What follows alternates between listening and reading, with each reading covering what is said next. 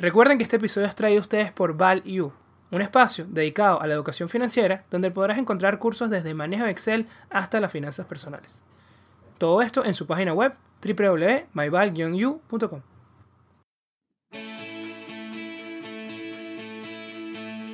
Hola a todos, bienvenidos a Networking de Ideas, donde los buenos conocimientos se conectan. Como siempre, trayéndoles contenido de valor. Hoy tenemos un invitado muy especial de verdad que estamos honrados de tener a Rafael Arraiz Luca. Él es magíster y doctorado en historia por la Universidad Católica Andrés Bello. Es profesor titular de la Universidad Metropolitana, también profesor de la Universidad del Rosario en Bogotá. Es ensayista, poeta e historiador y también ha sido miembro investigador de la Universidad de Oxford para la cátedra Andrés Bello. De verdad, impresionante este currículum y quiero dar las gracias a Rafael por estar aquí hoy con nosotros. Bienvenido, Rafael. No, con mucho gusto, Ramón, a tus órdenes.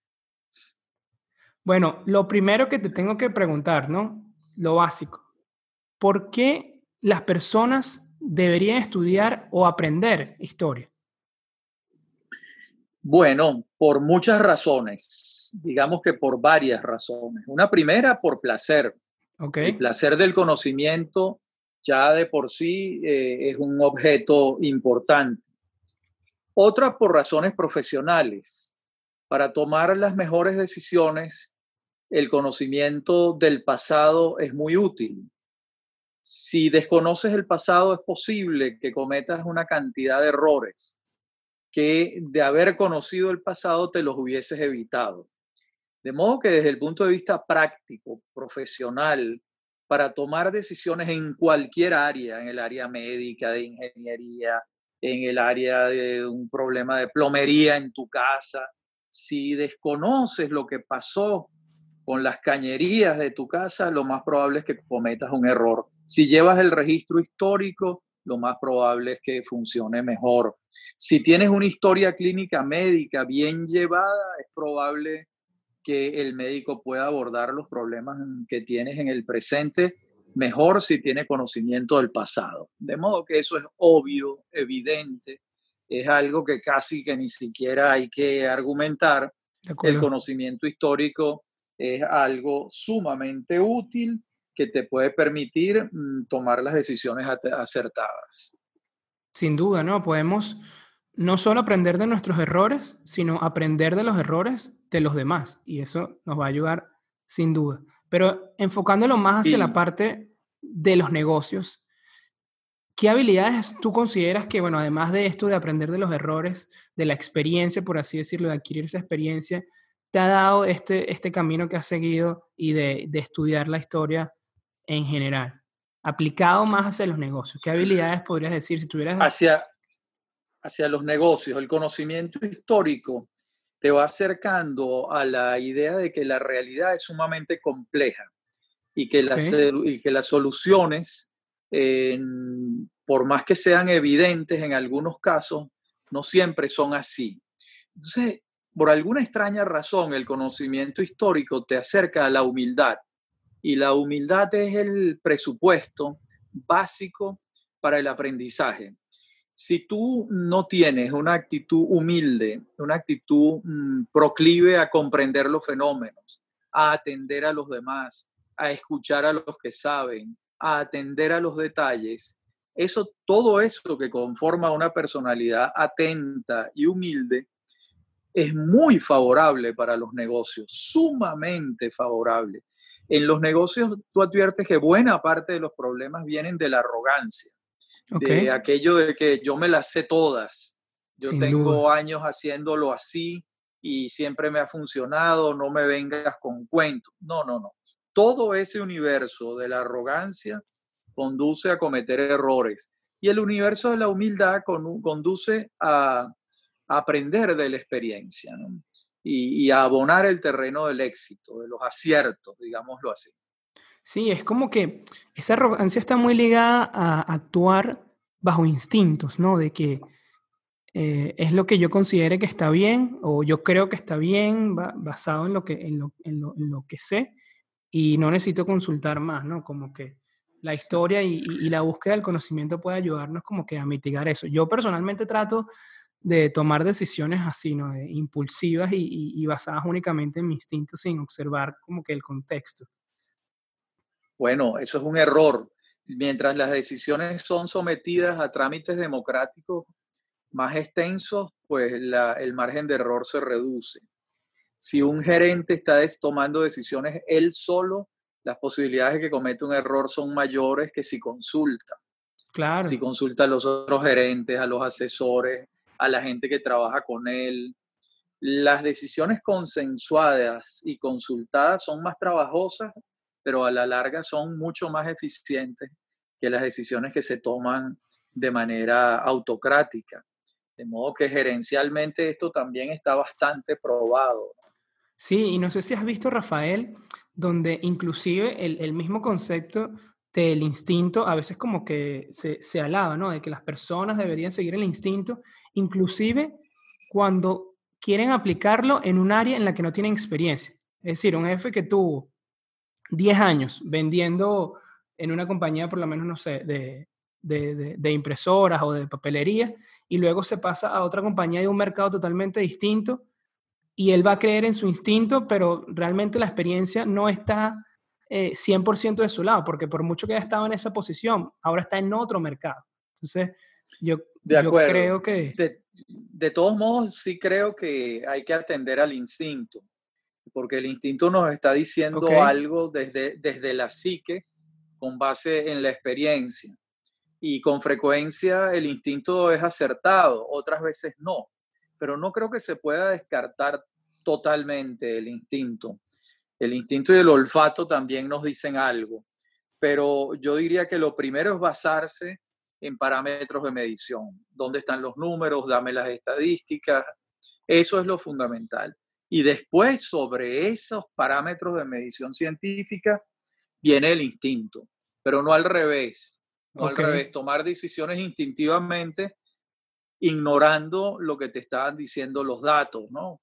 Por ejemplo, tú quieres mm, montar eh, una fábrica de paraguas porque tu instinto te dice que la gente tiene que protegerse de la lluvia.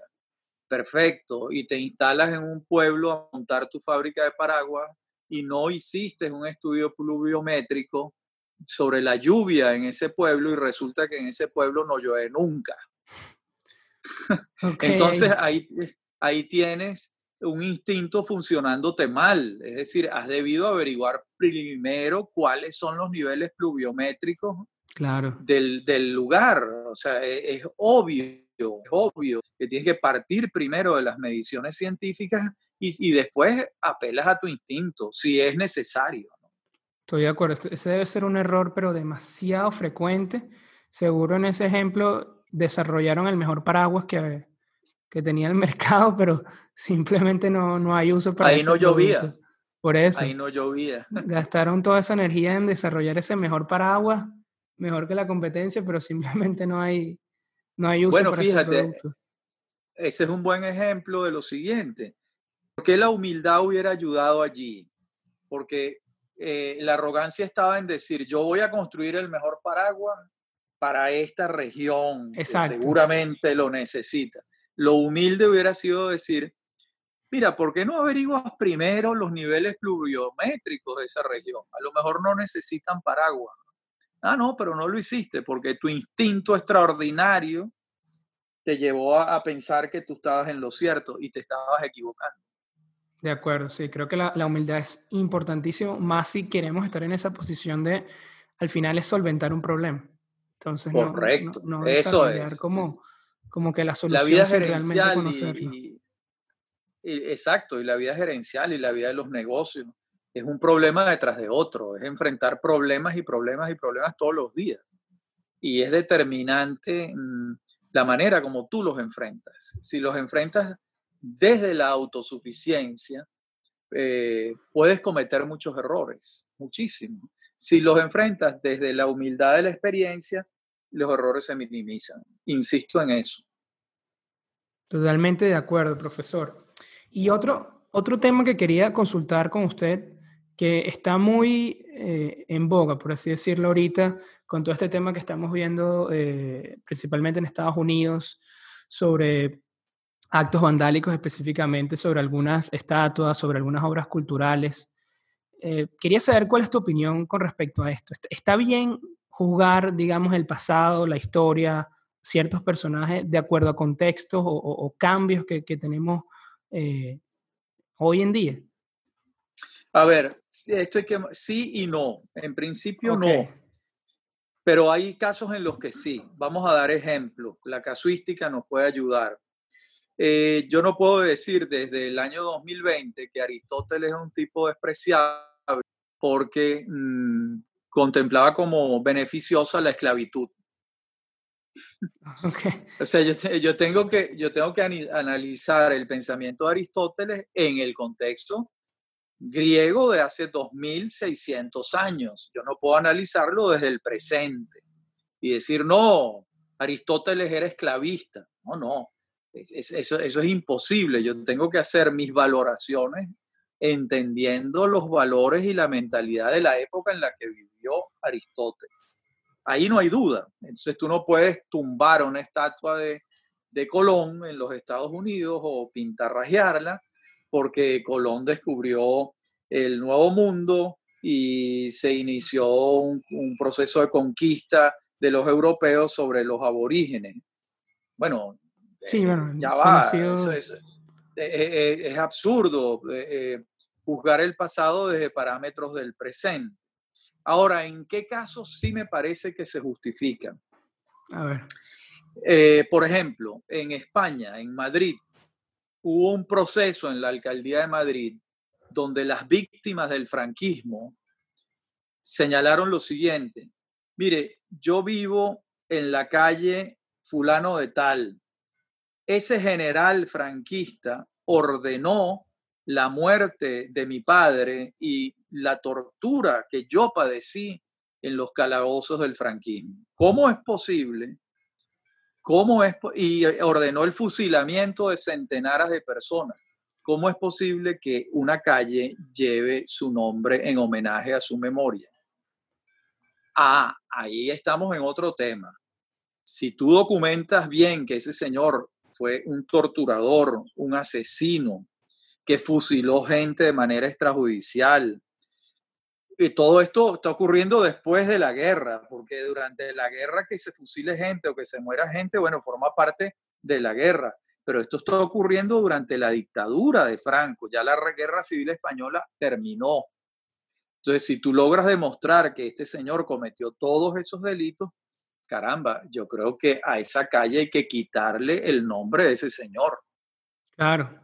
Cuando, cuando está confusa, sí, sí, ahí se ve claro, clarísimo porque es cuando realmente no puedes hacer conclusiones sobre, en este caso, la persona, ¿no? Cuando descubres cierta información, obviamente tienes que ir eh, como que evaluando nuevamente. Pero ahí yo creo que lo estás viendo basado en, los crímenes que hizo en, el pasado. O sea, eso ya estaba mal en, su momento, no es que estaba mal. En su momento, así es, exacto. Entonces, en esos casos yo creo que se justifica la reparación de la memoria histórica, de los homenajes, es decir, eh, una calle no puede llevar el apellido de este, de este general. Este es un general que debe pasar a la historia en el olvido. Y ya, ¿no? sí, bueno, eh, aunque muchos dirán que, que, no se tiene toda la historia de muchos personajes históricos que son honrados hoy en día, ¿no? Que dirán que, que capaz cometieron algunas otras cosas que probablemente nunca podremos saber, ¿no? Ese será como que el argumento a favor que puedan tener. Pero sin duda que cuando es algo que directamente... Documentado. Sí, exacto. Pero cuando es algo que directamente puedes evaluar, como que viéndolo únicamente desde el presente hacia atrás diciendo, no, es que eso está mal, claro, pero si lo estás, o sea, no puedes conectar los puntos viendo hacia adelante, obviamente tienes que conectar los puntos hacia atrás, obviamente sabes que está mal porque, bueno, hubo todo este proceso que generó que pasaran las personas de ser esclavos a, a incluirse en la sociedad, todos estos cambios progresivamente, pero eh, en su momento probablemente muchas de esas personas ni siquiera fueron las que iniciaron el procedimiento de esclavitud y todo eso, ¿no? Entonces... Ahí, ahí empiezan los matices. Pero en un general que en el año 1970 fusila a sus adversarios tortura a sus enemigos políticos, asesina a sus enemigos políticos. Bueno, caramba. No, sí, sí. es que no, ¿De qué estamos hablando? No debería tener es decir, ni es algo, nada. Nada, nada. Entonces, bueno, en Madrid le quitaron el nombre a una cantidad de calles, a una cantidad de plazas, con toda razón, con toda razón. Sí, sí, eso, eso yo, yo lo veo bien, aunque también esto, creo que nos te desviaría un poco del tema, pero hay como también cierto interés, o sea, de, de, de, de, darle importancia a personajes que han sido nefastos en la historia, ¿no? ¿Cuántas películas no hemos visto sobre estos que podemos darle el nombre de villanos, por así decirlo, o, el apego que tienen muchos, por lo menos en, Estados Unidos, hacia todo este tema de, de, asesinos seriales y cuántas películas, documentales no, no les sacan. Hay un ejemplo, hay un ejemplo clarísimo. El Che Guevara va a la Asamblea de las Naciones Unidas. Ahí está el discurso, lo pueden escuchar. Y dice que la revolución cubana ha fusilado gente está fusilando gente y seguirá fusilando gente. Sí, no, no. ¿Cómo se puede honrar la memoria de una persona que dice eso? Y no lo está diciendo en el año 1200, no, no, lo está diciendo en 1964, 1963. Ya con la ONU establecida y todo eso y todavía se... No, y ¿cómo, ¿cómo vas a estar fusilando gente? ¿Pero qué es eso? O sea, ¿en qué, en qué momento? Eh, es decir, ¿cómo se puede exaltar a una persona que diga eso? De verdad que sí. No, y ese ejemplo que lo traes de verdad muy bueno porque eh, es un caso muy... Eh, es que es impresionante porque es inclusive es una persona que estaba en contra de la homosexualidad y a veces lo usan como figura a favor de, de ámbitos liberales de, de, de, esta movida. Entonces, es como que... Pero es que es peor, es peor, Ramón, porque no es que él estaba en contra de la homosexualidad y, los, y dejaba a los homosexuales tranquilos. No, no, sino que los metía en campos de concentración. Imagínate. Para, para ser reformados. Eso es una cosa todavía peor. Y lo usan como imagen eh, en campaña para, para estas protestas, para, para reconocimiento, ¿no? Eso es ignorancia, absoluta ignorancia de los personajes históricos. Totalmente. Pero bueno, creo que también... Eh, bueno, tú preguntabas al principio, tú preguntabas al principio para qué servía la historia. Bueno, ahí tienes un ejemplo. Sin duda. Desconocer la biografía del Che Guevara conduce a, tamaños errores, ¿no? a los errores de que la comunidad LGBT, un sector de la comunidad LGBT lo exalta, sin saber lo que él pensaba y hacía en contra de los homosexuales en Cuba. Tal cual. Sí, de verdad que es algo realmente triste. Pero bueno, creo que eh, para cerrar este punto, no sé si podemos decir que la historia eh, no, no, podemos verla siempre como bueno o malo, sino realmente es como lo que tú decías al principio, está ahí para que aprendamos de ella y, y, para no cometer los mismos errores. Así es, de acuerdo que es así, sí. Sí. De acuerdo. Y bueno, pasando a otro tema, porque también me interesa mucho, porque bueno, eres un escritor y entiendo que ese proceso creativo, yo de verdad que he tratado también de, de escribir ciertas columnas eh, de forma semanal y ese proceso creativo a veces puede ser complicado, ¿no? Ese, plasmar las ideas en, papel, de, pasar de, eso, de una idea a un, a un proyecto, por así decirlo, a veces puede ser difícil. ¿Tú tienes algún, digamos, alguna estrategia o alguna rutina que, tienes y que puedas compartirnos o algunos hábitos que siempre haces a la hora de, desarrollar tus ideas o de escribir? Sí, cómo no. Bueno, con la pandemia todo esto ha cambiado, ¿no?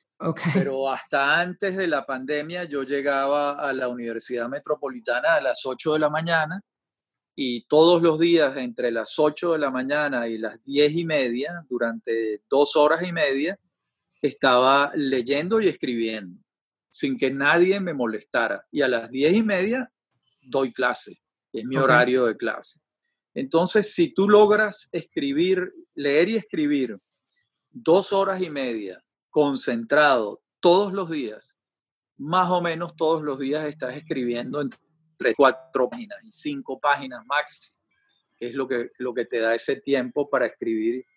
Y si en la tarde la dedicas a corregir lo que escribiste, ya no a, a, producir nuevo material, sino a editar, corregir, corregir, corregir lo que escribiste, pues todos los días vas a tener unas cuantas páginas limpias. Y si eso lo haces los cinco días de la semana, estás hablando de unas 20, 25 páginas semanales. Estás hablando que en un mes puedes tener 100 páginas. Eh, estás hablando que en tres meses tienes 300. De modo que... Pequeños esfuerzos que... Son es, disciplina, orden, horario, voluntad de trabajo, unas condiciones favorables. ¿Cuáles son las condiciones favorables? Bueno, que en la universidad, en el cubito, nadie molesta. ¿Me explico? En cambio, cuando a veces cuando estoy en mi casa ahora durante la pandemia eh, y por algún motivo mi esposa está haciendo otra tarea, suena el timbre, es el conserje, un plomero que viene, los señores de los botellones de agua, eh, suena el teléfono, todo esto son condiciones desfavorables para el trabajo porque para trabajar se necesita soledad y silencio. Soledad y silencio son las condiciones para el trabajo intelectual, para la escritura y investigación. Eh, esas, esas condiciones son muy necesarias. Bien, eso es lo que, lo que yo mm, recomiendo. No tiene mayor eh, misterio para nada. Pero, pero me gusta, de verdad que sí, la disciplina y el hecho de, de poner como preferencia la comodidad sobre la motivación, porque ahí queda claro, ¿no? Que los hábitos se forman más en, cuando haces las cosas casi que por inercia, porque si esperas el momento como para estar inspirado, pues probablemente no lo hagas. Sí, no, no, no, no, no, no. El trabajo, la creación es trabajo y mientras estás trabajando puede que te llegue la inspiración. Exacto, buscarla. Es, es decir, el, el, trabajo trae la inspiración porque te vienen las ideas y dices, oye, mira, vamos a resolver esto. También te puede pasar, o que me pasa a mí con mucha frecuencia, yo salgo a caminar todos los días una media hora, 40 minutos por aquí, por mi casa, y yo le dedico ese tiempo a pensar en lo que estoy escribiendo, lo que estoy investigando, por dónde me voy a ir, qué solución encuentro. Y mientras estoy caminando me llegan soluciones me llegan soluciones y, cuando regreso a la computadora, eh, ya esas soluciones están en mi mente porque las estuve trabajando mientras caminaba, ¿no? Por eso eh, el no hacer nada es muy importante porque en el momento en que tú no estás, no hacer nada, quiero decir, estás caminando. No, está dejando el subconsciente también. exactamente, la psique necesita cierto descanso para poder operar, para que las cosas surjan también. ¿no? Yo lo veo eh, por clarísimo, y perdón que te interrumpa, como pasa con el ejercicio físico, porque tú entrenas una parte de tu cuerpo, pero él crece realmente en el descanso. Correcto. No es que, vas a estar todo el día entrenando una parte específica. Entonces yo lo veo también igual con la mente. Entonces como que, ok, me esfuerzo, es. pero luego tengo que dejarlo descansar. Y ahí es donde él va a crecer. Así es. Por eso necesitas dormir todos los días. Exacto. Porque ahí es donde está el crecimiento. Por eso los niños, los recién nacidos, no hacen otra cosa que dormir, porque están creciendo. Eso mismo nos pasa a nosotros en, nuestras horas de sueño. A, a, mí me da dolor esa gente que dice con orgullo, no, yo trabajo incesantemente, apenas duermo cuatro o cinco horas, se están haciendo un daño. Hay que dormir siete, ocho horas. Eso lo requiere la psique, lo requiere el cuerpo incluso. De modo que, bueno, son cosas que se van aprendiendo, ¿no? Claro, sí. ahí, entra, ahí entra la historia también, cosas que vamos adquiriendo con la, con la experiencia. ¿Y qué pasa cuando te sientes atascado, en, eh, cuando estás escribiendo un artículo, una, una, nota, un libro, un poema, y te sientes atascado con una idea? ¿Tienes algunas, algunas mañas, por así decirlo? Sí, sí.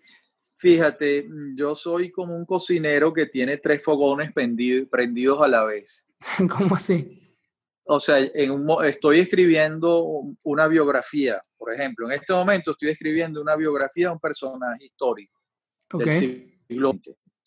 pero a la vez estoy escribiendo una historia empresarial de un escritorio jurídico y a la vez estoy corrigiendo las últimas, dándole la última lectura a un libro que estuve escribiendo durante tres años sobre la democracia. Entonces, eh, yo estoy en uno de esos tres trabajos en un momento dado, hasta que me saturo. Al saturarme, paso al otro. Okay. Abandono el que me saturo y me meto en el otro el tiempo que sea necesario. Cuando estoy embotado, saturado del otro, voy, al tercero. Es decir, vas combinando las cosas. Vas combinando las cosas. Y en las noches, en las noches, después de trabajar todo el día dando clases, escribiendo, investigando, no hago nada que tenga que ver con la lectura y la escritura. Me dedico a ver televisión. ¿Y qué veo? Series y películas, pero con mucho cuidado, porque no se puede estar viendo porquerías, porque eso hace daño. Tienes que ver, tienes que ver buenas series, buenas películas. Entonces hay que investigar antes, buscar recomendaciones de algo que te, que, te nutra, que te ayude, que te enriquezca, ¿no? Porque ponerte a ver tonterías lo que es cargar de basura eh, que no, no vale la pena borrar todo el trabajo que se hizo en la mañana escribiendo. Así es. No, interesante. Es como para, te mantiene productivo, porque pasas de una tarea a otra y, sigues, sigues desarrollando. Así es. Ese es un buen consejo. De verdad que voy, a, tratar de, de, aplicarlo en, este, en este comienzo que estoy teniendo humilde en la, en la, en la escritura. Excelente. Y profesor, otra cosa, porque también he visto que, bueno, compartes este, esta pasión con nosotros del podcast, también tienes tu propio espacio donde te comunicas eh, semanalmente con las personas y le llevas este, esta, este contenido importante sobre la historia. Y he visto que tienes muchísimas series, tienes acerca de presidentes, acerca también la historia del deporte, historia de la banca. Y quería saber de, para ti, ¿cuál, ¿cuál es el que te ha generado como mayor satisfacción eh, al desarrollar esta? A ver, te aclaro lo siguiente. De todas esas series que están allí, con excepción de la serie sobre médicos venezolanos y la serie sobre arquitectos venezolanos, todas las demás series están basadas en mis libros. Es decir, son mis libros llevados a la radio. A otro formato. A otro formato. Ok. ¿Qué pasó con la de médicos y de arquitectos? Yo no he escrito libros sobre médicos y arquitectos, entonces esas series son producto de una investigación. Entonces la respuesta es, esas fueron las que me dieron más trabajo porque la investigación no estaba hecha. En cambio, las otras series, la investigación estaba hecha y escrita, que son mis libros. Claro. Eh, sí. Eh, pero bueno. Fueron como un mayor reto es un mayor, mayor, eh, mayor exigencia de trabajo, digamos. Eh, esas exigieron mucho porque eran una información que yo no tenía y tuve que, investigarla para cada uno de, esas, de esos programas, de esas series. Y fueron series largas, porque la de los médicos creo que fueron 10 y la de los arquitectos algo así o 12. Y además muy, muy interesante. Y Estamos hablando más de, mil minutos de, de contenido prácticamente. Eh, sí, es mucho, es mucho trabajo, mucho trabajo, pero es muy bonito y lo hago con mucho placer. No, sin duda, la, pasión, créeme que se nota, profesor. Gracias. Esas cosas, esas cosas sobresalen. ¿Y dónde, dónde buscas principalmente esta información? Porque entiendo que puede ser muy difícil, específicamente estos temas tan puntuales como arquitectos o inclusive médicos. Entiendo que podrías la, la, poca base de datos que, que bueno, yo tengo conciencia, eh, encontrar esta información puede ser limitada. Mira, sí, pero hay. Es decir, la Academia Nacional de Medicina eh, ahí, ahí eh, contribuyó con un diccionario biográfico de los médicos de América Latina, un tomo que tiene más o menos 3.000 páginas. Okay. Eso está publicado. no, eso está publicado en Venezuela, impreso. Ah, hay, una, hay, hay un académico muy importante que es Leopoldo Briseño Calcaño, eh, y también otro que murió hace poco, Juan, Juan José Puibó, que han escrito sobre médicos venezolanos, también el doctor Rafael Musi Mendoza. De modo que bibliografía sobre médicos venezolanos hay. Okay. Eh, y sobre arquitectos venezolanos hay menos, pero también hay. hay que, es cuestión de buscar. Y uno como ya entrenado en la investigación histórica, tienes que saber buscar. Por supuesto, las redes ayudan, pero en las redes no está todo. Tienes que tener unas buenas bibliotecas. En ese sentido, yo cuento con la fortuna de trabajar en la Universidad Metropolitana, donde están las bibliotecas de Pedro Graces, de Arturo Uglar Pietri y de Ramón J. Velázquez, más la biblioteca que ha ido alimentando la propia universidad. Entonces, en el área científica y humanística, es, una de las mejores bibliotecas de Venezuela y yo la tengo allí a cuatro pasos de mi oficina. De modo que eso me ayuda mucho también, vivir en medio con, con grandes bibliotecas a la mano. Y modestamente, mi biblioteca eh, me asiste bastante en temas de historia de Venezuela, de literatura venezolana, eh, en temas de petróleo, que es un área que yo he trabajado con mucho interés, en el área de poesía también. De modo que, bueno, yo tengo una biblioteca que en algo me ayuda. ¿no? Sí, desde aquí se ve que es algo extensa. ¿Tienes alguna idea de un aproximado de cuántos libros podrías tener? No, no, pero el otro día alguien sacó un cálculo que estaba aquí de visita y hablaba de unos 10.000 volúmenes, algo así, ¿no? Wow. Sí, sí. no, genial, increíble. sí. Creo que me va, me va, a tomar un bastante tiempo alcanzarlo, pero mi librería también ha ido creciendo. Vale, y hablando, hablando de libros, ¿cuáles han sido, digamos, no, no tantos, ¿no? si nos quedamos con tres o cuatro, que hayas recomendado más a tu familia o amigos cercanos que, que te vengan a la mente? ¿Qué libros he recomendado más? Sí, correcto. Uy, muchos. Mira, uno de los que recomiendo más es El Quijote. El Quijote es un libro delicioso. Yo creo que hay que leerlo varias veces en la vida. Es un libro muy recomendable. Yo recomiendo mucho también comenzar la lectura de Borges por un libro de él que se titula Ficciones. Creo que es un gran, gran, gran libro. Recomiendo mucho la lectura de casi toda la obra de García Márquez. Digo casi porque hay unos que no los recomiendo, pero en líneas generales, Cien años de soledad es algo extraordinario, El amor en los tiempos del cólera es algo fabuloso, el, toda la cuentística de García Márquez es verdaderamente prodigiosa. De modo que, mira, recomendar, recomiendo muchos libros. Creo que hay clásicos, creo que hay clásicos de la economía y de la política que hay que leer. Eh, por ejemplo, a Adam Smith hay que leer lo que el vivimos. La riqueza de las naciones es imposible no leerlo. Hay que leer a John Locke, eh, por, por ejemplo, para entender el mundo en el que vivimos. Todo el pensamiento liberal clásico creo que hay que leerlo para entender, ¿no? De modo que son muchísimos los libros que yo recomiendo.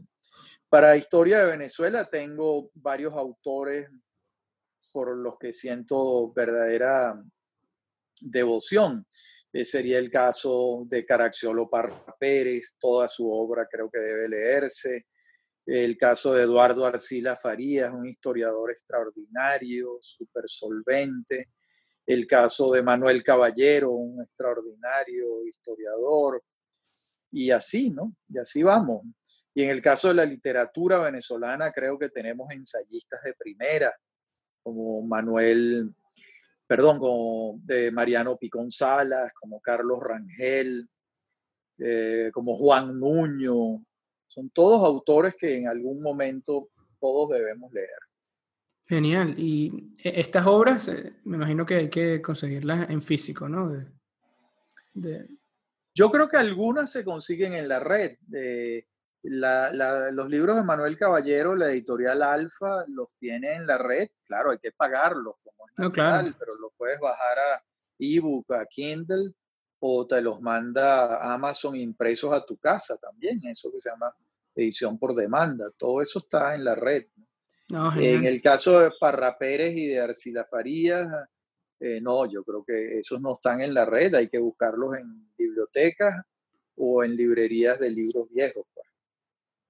Bueno, creo que son excelentes recomendaciones, aunque tengo que admitir que muchos no, no los he escuchado, pero, pero bueno, ya, ya los tengo aquí anotados. Muy bien. y profesor, hablamos de médicos, hablamos de arquitectos, hablamos de escritores, pero no hemos hablado casi de emprendedores. Y obviamente quería preguntarle, con todos los conocimientos que tiene, sobre cuáles emprendedores realmente le han parecido, eh, vamos a hablar de Latinoamérica, Venezuela, le han parecido realmente los más significativos para, para nuestro continente. A ver, en el caso venezolano creo que eh, siempre señalo a dos emprendedores extraordinarios.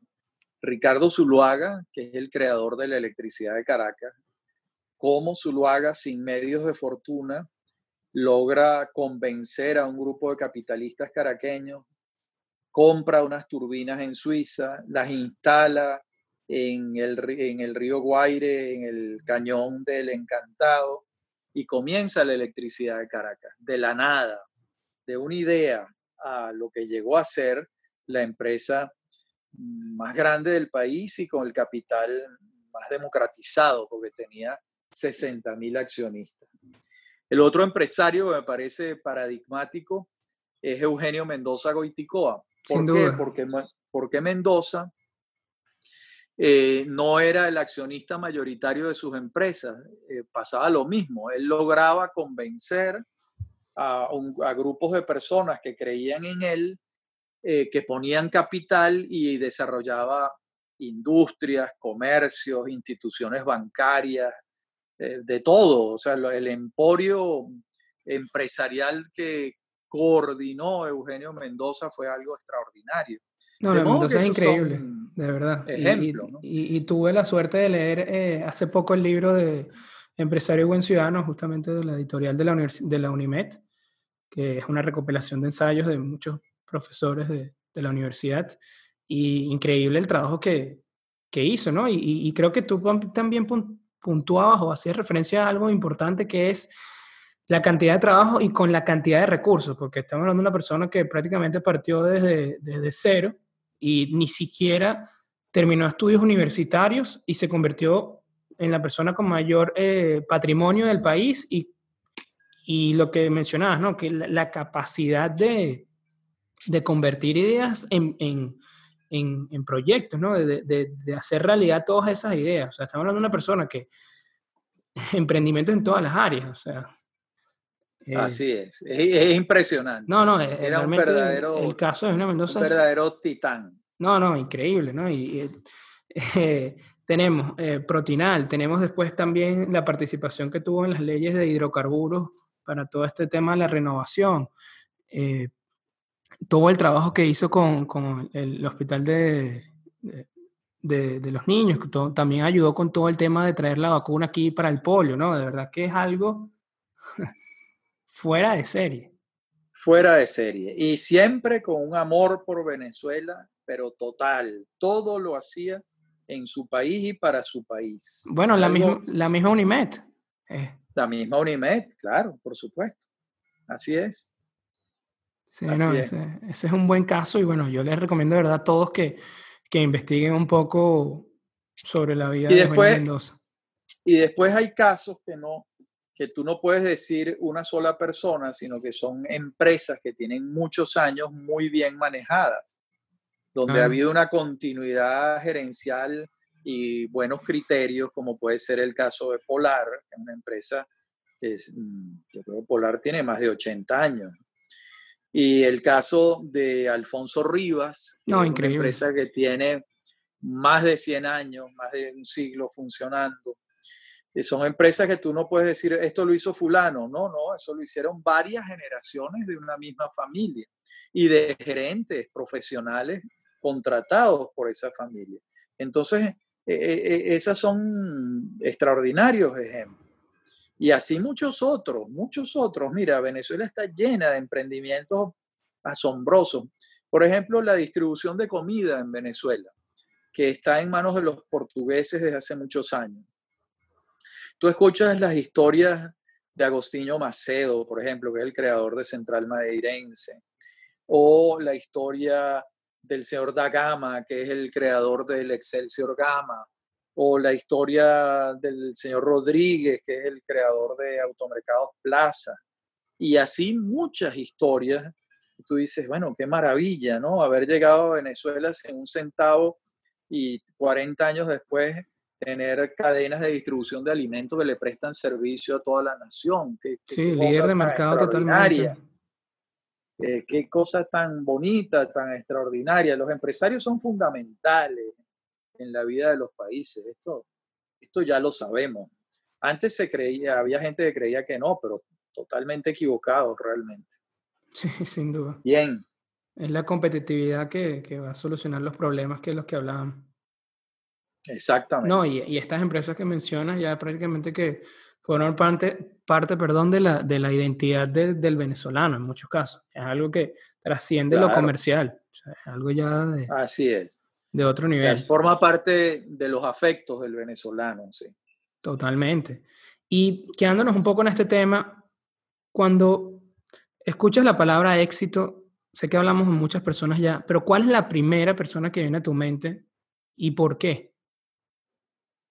Cuando escucho la palabra éxito.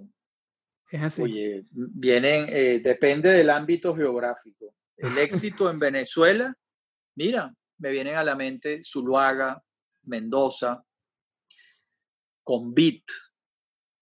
Me vienen a la gente, a la mente muchas personas. El éxito en el mundo. Bueno, gente que, que, ha hecho de una idea una, una prestación de servicios planetarios, como puede ser Jeff Bezos y Amazon, como puede ser Bill Gates y Microsoft, como pueden ser los investigadores médicos que se ganan los premios Nobel de Medicina, o los grandes economistas que resuelven temas nudos en el desarrollo económico. Pienso, en, cuando me viene a la, eh, la palabra éxito, me viene a la mente la gente que ha resuelto cosas para la humanidad, que ha, que ha aportado a su país y que esas ideas han tenido aplicación en otra parte. Y no necesariamente me vienen eh, personas a la mente, sino instituciones. Por ejemplo, Fe y Alegría. Fe y Alegría, que es la obra educativa popular de los jesuitas en Venezuela. Eso nace en un garaje en Katia. Y yo no sé si tú sabes que Fe y Alegría hoy en día está presente en alrededor de 40 países del mundo. Wow, no sabía. Y no sabía el origen eh, eh, tampoco. es, es la institución creada en Venezuela de mayor incidencia mundial. Está en África, en todos los países de América Latina. Y es un modelo venezolano educativo que nació en Katia, el padre Velas Ah, y los jesuitas venezolanos. Es una cosa conmovedora, bellísima. Esas son las cosas que nosotros debemos exaltar en nuestro país, que se han hecho bien, bien hechas. Y apuntar a eso también. Así es. Y profesor, ya, bueno, ya tenemos que ir cerrando porque de verdad que... Claro, ya es hora. Eh, no, nos hemos pasado el tiempo, pero de verdad que lo he pasado súper bien. Eh, pero antes de irse, quería preguntarle que si tuviera la posibilidad de darse un consejo a su versión de 20 años, ¿qué, te dirías? ¿Qué me diría a mi versión de 20 años? Que, que seleccionara muy bien, que escogiera muy bien mis talentos, es decir, que determinara con claridad cuáles son mis talentos, para poderme enfocar en esos talentos y desarrollar una vida profesional fértil, útil. Que mi instinto, que me dejara llevar por mi instinto, qué hago yo bien, qué me gusta a mí hacer y enfocarme en lo que a mí me gusta hacer y lo que yo hago bien, porque lo que yo hago bien es para lo que yo tengo talentos no empeñarme en desarrollar carreras profesionales o tareas para las que yo no tengo los talentos necesarios. Entonces, y eso te lo determina el placer, estar muy atento, decir, oye, mira, mira qué bien me siento haciendo esto. Bueno, esto es para lo que yo soy bueno. Especializarse. Así es. Sí, no, eso es muy buen consejo porque creo que a veces subestimamos el, tiempo, ¿no? Ese recurso que, simplemente no da para hacer todo y, y, a veces cuando uno quiere ser bueno para todo termina siendo lo contrario, ¿no? Así es. Ya a los 20 años yo creo que uno debe buscar en qué soy bueno Propósito también. Qué, qué, me gusta hacer. Combinar para poder, para poder orientar mi vida. De nada te vale ponerte a hacer en tu vida algo que no te gusta hacer. Ese es el camino de la frustración, del fracaso. No, hay que, hay que, hay que buscar dónde está el placer y desarrollar eso. Sin duda. Excelente. Pero bueno, es momento de pasar al dato de la semana. Y el dato de la semana es, ¿sabías que la compañía neerlandesa de las Indias Orientales fue la primera empresa pública en decretar dividendos en 1602, pagando un aproximado del 18% anual del valor de sus acciones? Y bueno, lastimosamente hemos llegado al final por el episodio del día de hoy. Antes de despedirnos, profesor, ¿dónde las personas pueden conectarse contigo, saber sobre los proyectos que está trabajando, escuchar tu podcast, eh, tus obras? Bien, eh, por Twitter, arroba Rafaela Raiz.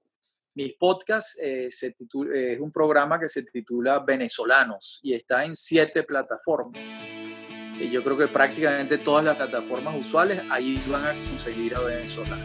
Y mis libros los consiguen en Alfa Editorial, están en Amazon, todos ubicados en Amazon, se consiguen pues a través de Amazon en todas partes del mundo, ahí están prácticamente todos mis libros publicados por la editorial Alfa.